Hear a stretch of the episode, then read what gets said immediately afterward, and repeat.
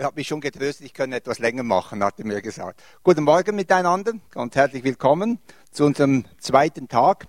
Ihr seht bereits am Titel, ich habe das Thema noch einmal heruntergebrochen.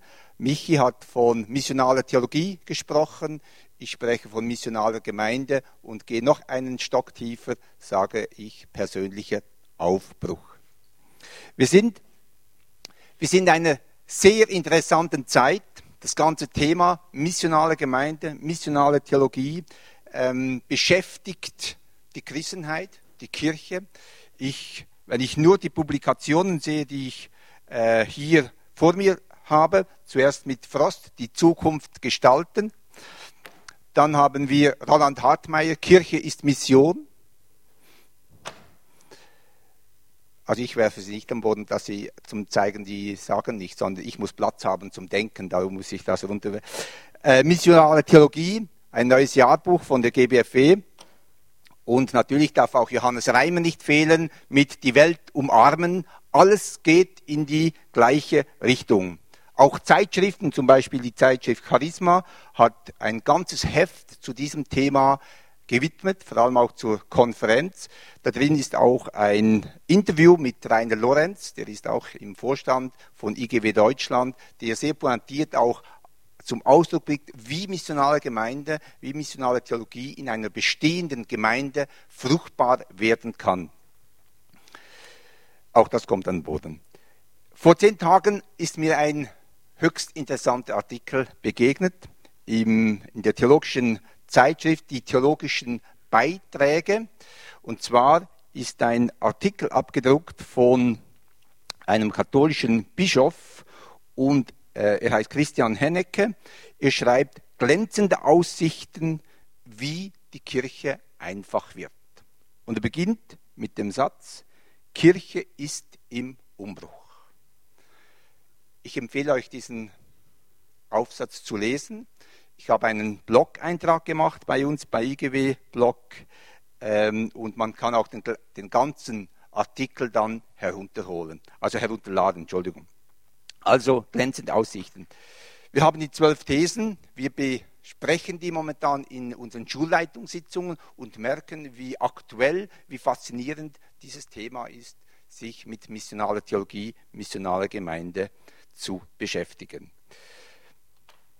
Noch eine ganz persönliche Note.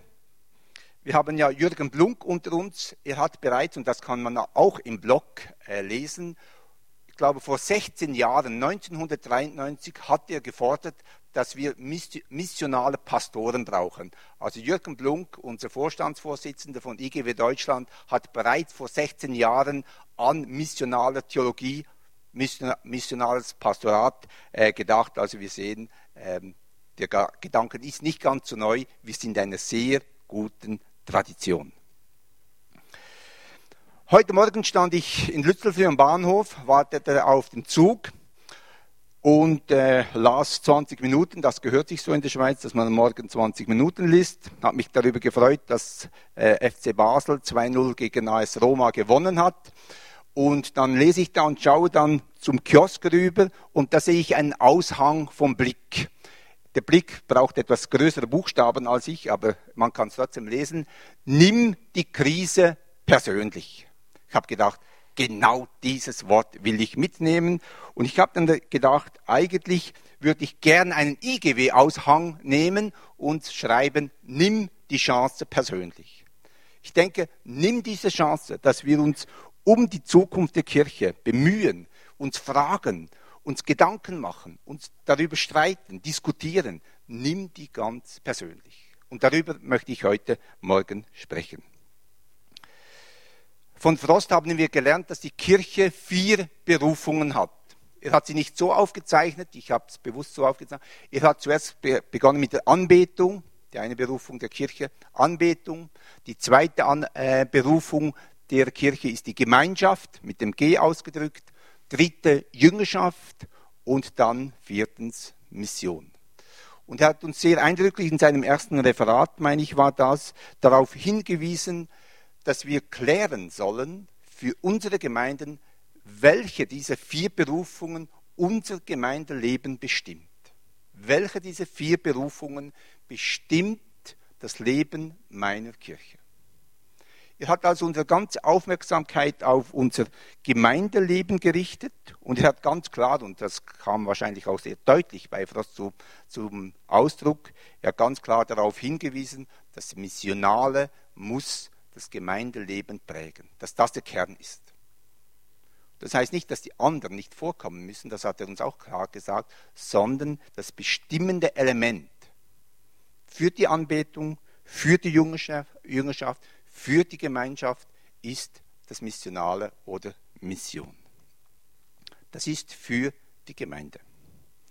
Ich habe gedacht, wir können ja nicht ganz gut einfach bei, der Gemeinde stehen bleiben, sonst denken wir, ja, die Gemeinde oder sie müssen, sie dürfen, können, wollen oder wie auch immer. Ich habe zwei Blog-Einträge zitiert oder werde zitieren. Eine schreibt, ich stimme voll mit Frost überein, dass in unseren Gemeinden ein Paradigmawechsel geschehen muss. Also die Botschaft ist angekommen. Die Botschaft ist angekommen, dass wir als Gemeinde uns überlegen müssen, was bestimmt unser Zentrales. Ich bin dann weitergegangen und darüber möchte ich eben sprechen heute Morgen. Bin ich auch bereit, einen persönlichen Paradigmawechsel vorzunehmen? Zu vollziehen. Eine Schreiberin schreibt, es wurde mir wichtig, dass unser missionales Umdenken auch unser Bild von Gott, der Gemeinde und der Menschen um uns her herum prägen wird. Von daher möchte ich nicht in erster Linie an den Formen meiner Gemeinde arbeiten, sondern bei meiner Christologie beginnen und von dort aus die Frage stellen, was ist das Evangelium und was will Gott mit mir an dem Ort, wo ich bin, praktisch. Diese Schreiberin hat verstanden, die Frage der Gemeinde zu der persönlichen Frage zu machen. Und das möchte ich mit euch auch ganz gern. Ich möchte euch fragen, euch diskutieren lassen, meine vier Berufungen. Welches bestimmende Element prägt mein Leben, mein, so sagen wir auch immer, mein ganzheitliches Leben? Ist es die Anbetung Gottes? Ist es mein Thema Jüngerschaft, Gemeinschaft oder Missionales? Und damit das ja nicht nur eine rhetorische Frage ist, die oder auch eine rhetorische Frage bleibt, die ich da vorne stelle, gebe ich jetzt zehn Minuten Zeit, dass ihr euch, ich würde ganz bewusst sagen, zu zweit unterhalten sollt, welche diese vier Berufungen bestimmt mein Leben. Zu zweit, zu zweit diskutieren und ich werde dann anschließend weiterfahren.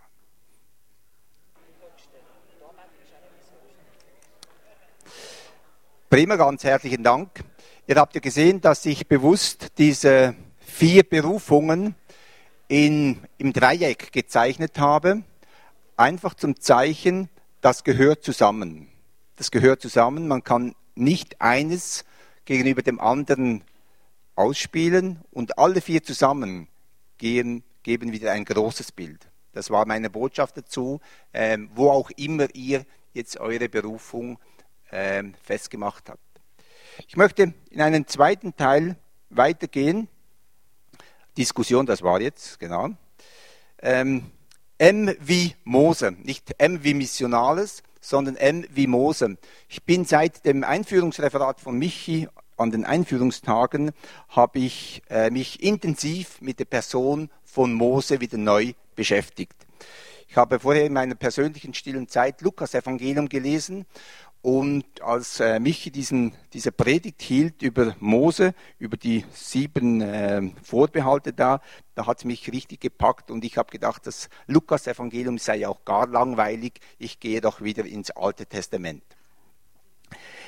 Ich lese hier den Text, den äh, uns die Bibel wieder gibt, wie Mose auf die Berufung von Gott ähm, beim Dornbursch am Berg Sinai antwortet.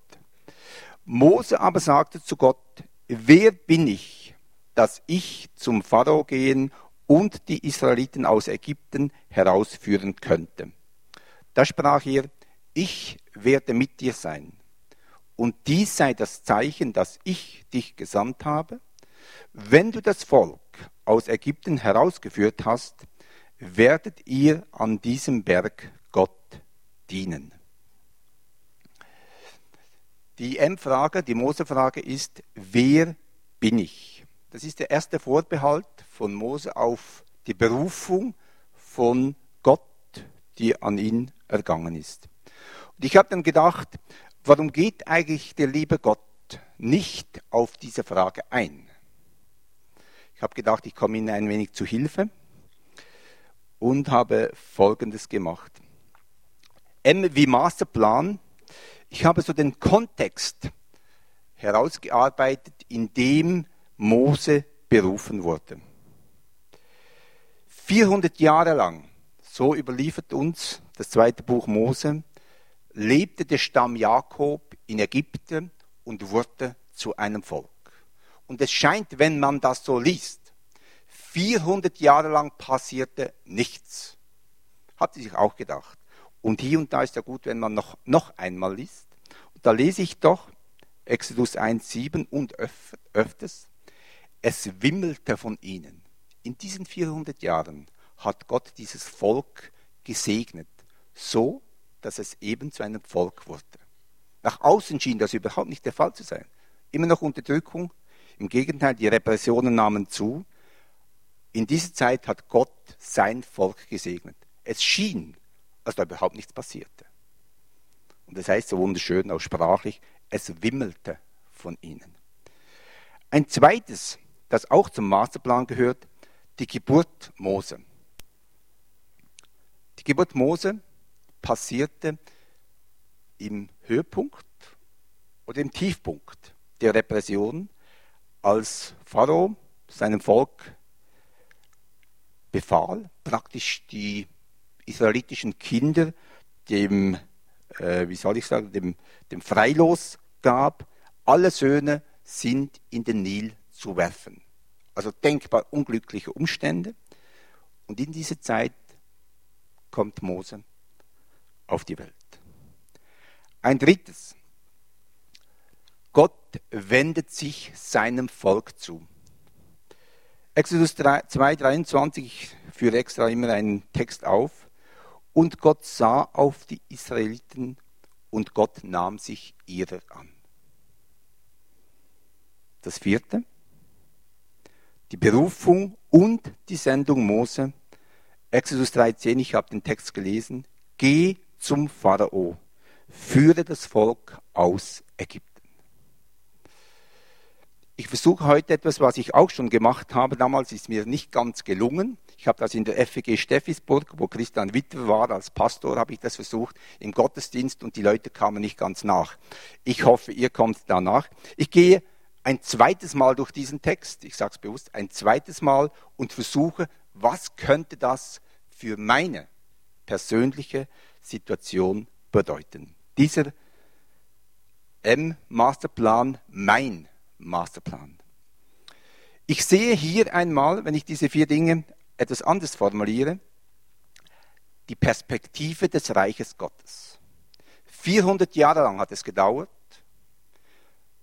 von dem Zeitpunkt, dass Jakob hinabzog nach Ägypten, bis er das Volk wieder hinausführt. Das heißt für mich, ganz bewusst auch persönlich, wir sind eingebettet in die Geschichte seines Volkes. Wir sind eingebettet in die Geschichte seines Volkes. Also wenn ich kläre, wozu oder zu wem bin ich berufen, bin ich eingebettet in eine Geschichte des Volkes, wo Gott immer wieder gesegnet hat. Das Zweite, Aufbruch des Reiches Gottes. Dieses hat mich am meisten fasziniert. Es beginnt mit der Geburt eines Kindes. Klein, unscheinbar, Jesaja wird später sagen, ein Kind wurde uns geboren. Jesaja macht immer wieder in Bezug auf messianische Verheißung darauf aufmerksam, dass es ganz klein beginnt. Es sprost, heißt es, Jesaja 43. Es sprost in der Wüste, es beginnt etwas Neues. Jesaja 11, eben ein Kind wurde uns geboren. Das heißt, das Reich Gottes beginnt oft sehr klein, unscheinbar. Dass Mose da in Ägypten unten auf die Welt kam, das war für die Eltern ein Ereignis. Die hatten Angst, dass er jetzt umkommt. Aber sonst nahm das niemand wahr. Es beginnt ganz unscheinbar. Ich bin sehr froh, Johannes Wirt, der hat uns ja gestern äh, Vormittag einiges aus der, aus der Entwicklung von der Quellenhofstiftung berichtet, von seiner Gemeinde. Und ihr gemerkt, oft beginnt es, begann es ganz klein. Oft begann es ganz klein.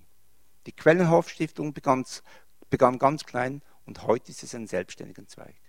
So beginnt Aufbruch, so beginnt das Reich Gottes. Ich hätte fast auch gesagt, das ist das Geheimnis des Reiches Gottes.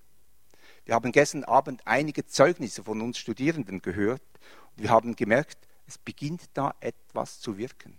Ganz klein, unscheinbar.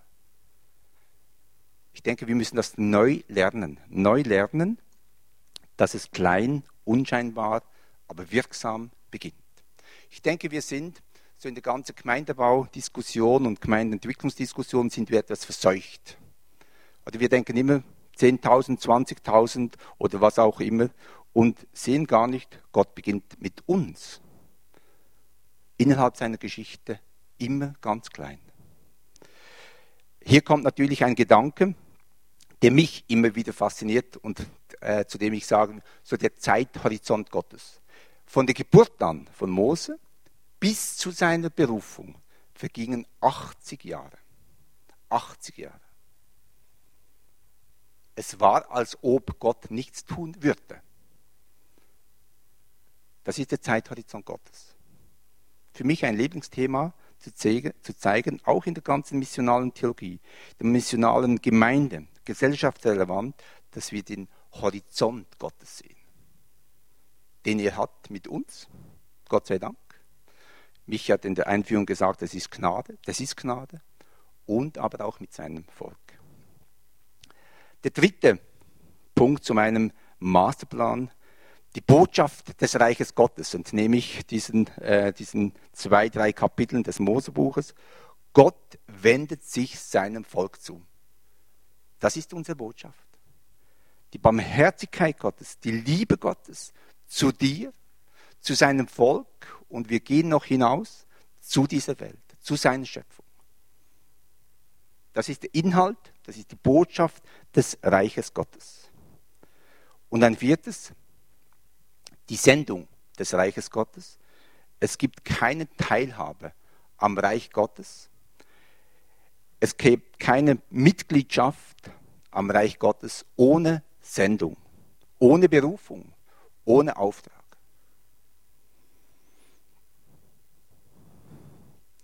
Mose stellte die Frage, wer bin ich?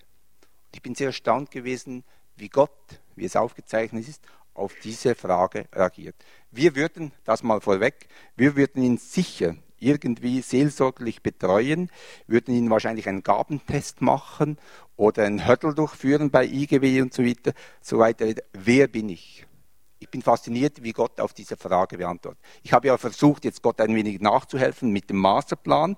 Ich hoffe, ihr habt das so auch zur Kenntnis. Mose erhält drei Antworten eigentlich.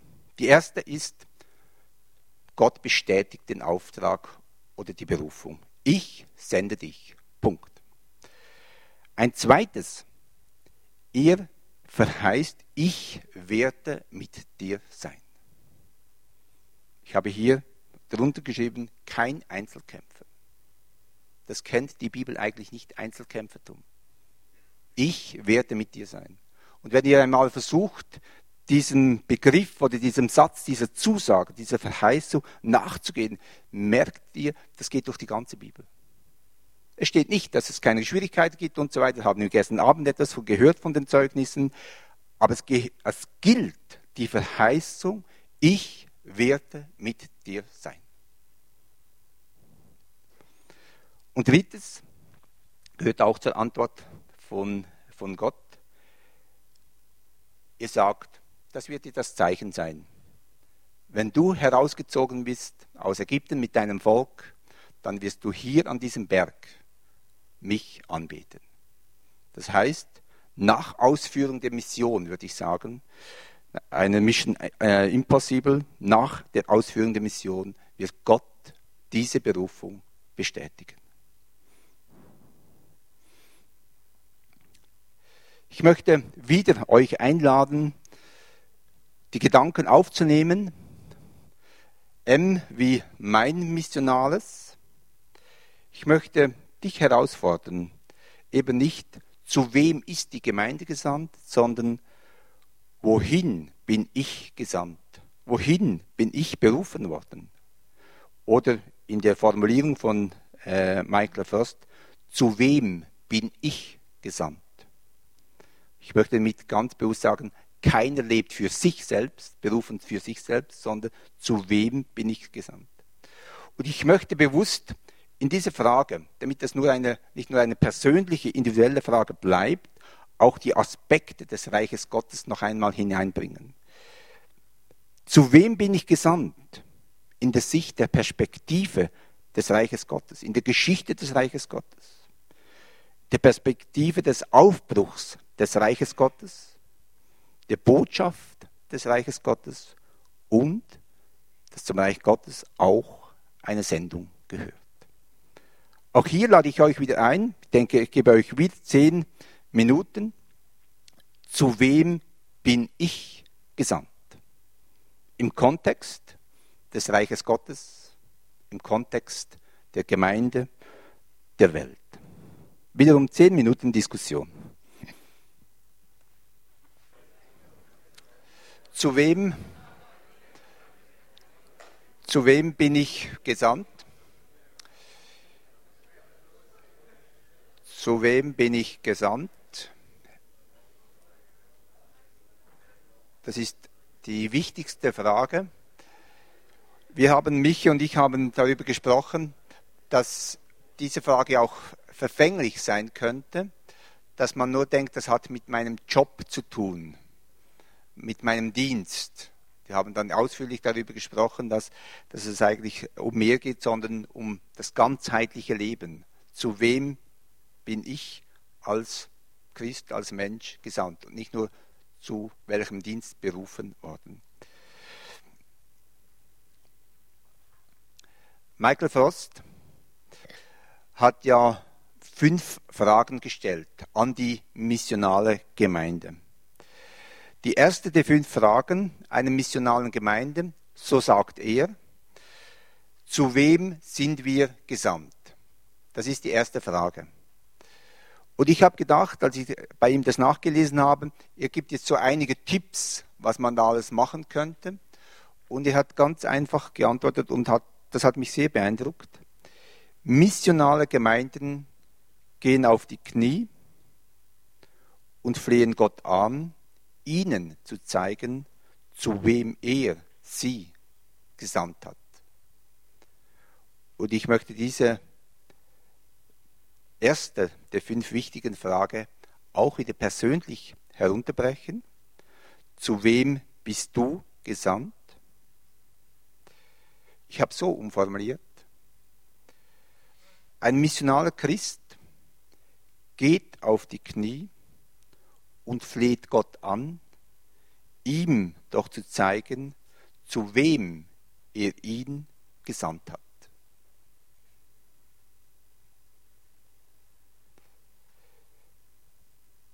Genau, das machen wir.